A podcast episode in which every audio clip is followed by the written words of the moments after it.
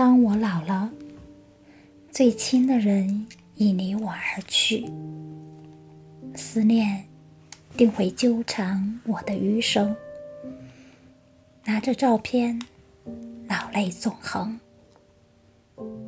当我老了，脸上的皱纹肆意横生，难再找回当年的影子。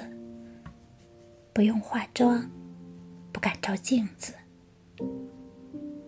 当我老了，轮到孩子嫌我啰嗦，轮到孙儿笑我迟钝。也许我的故事不会有人倾听。当我老了，还没实现的梦想。还没有到达的远方，只能放在心底，成为遗憾。当我老了，我想有一个大院子，葡萄藤下，躺在摇椅上，书一页一页的翻，茶一口一口的喝。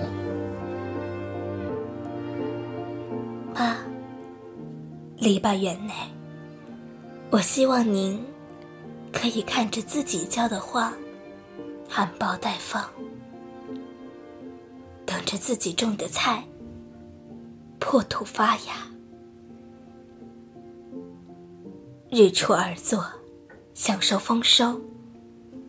葫芦旁边，我们一家人席地而坐，听您讲。过去的故事，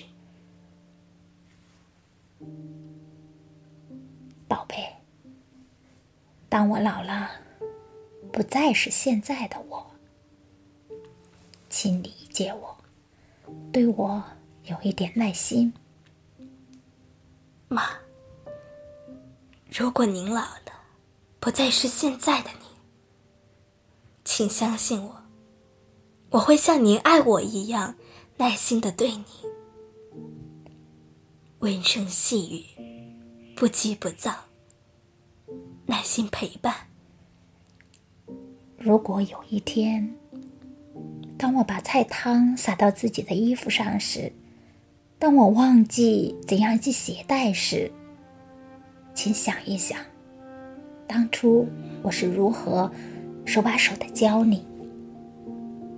如果有一天，您一遍又一遍重复说着某些单调的事情，请放心，我会耐心的听您说，不会打断您。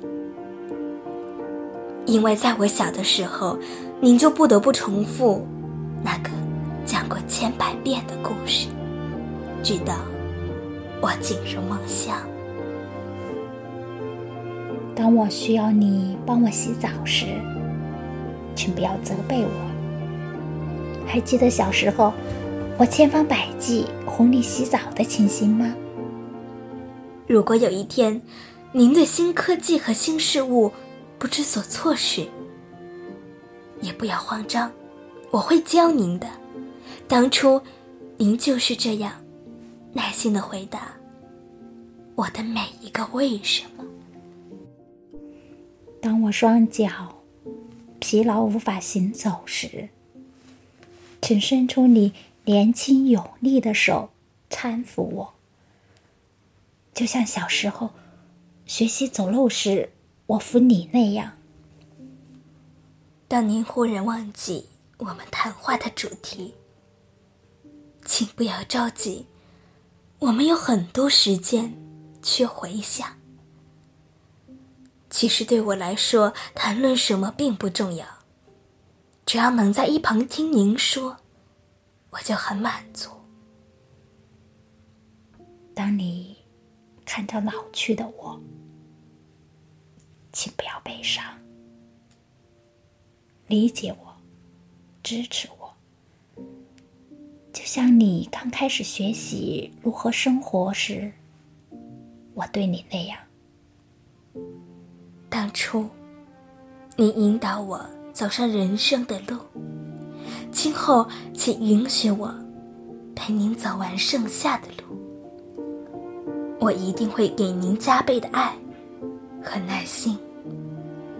我会报以感激的微笑，这微笑中凝结着我对你无限的爱。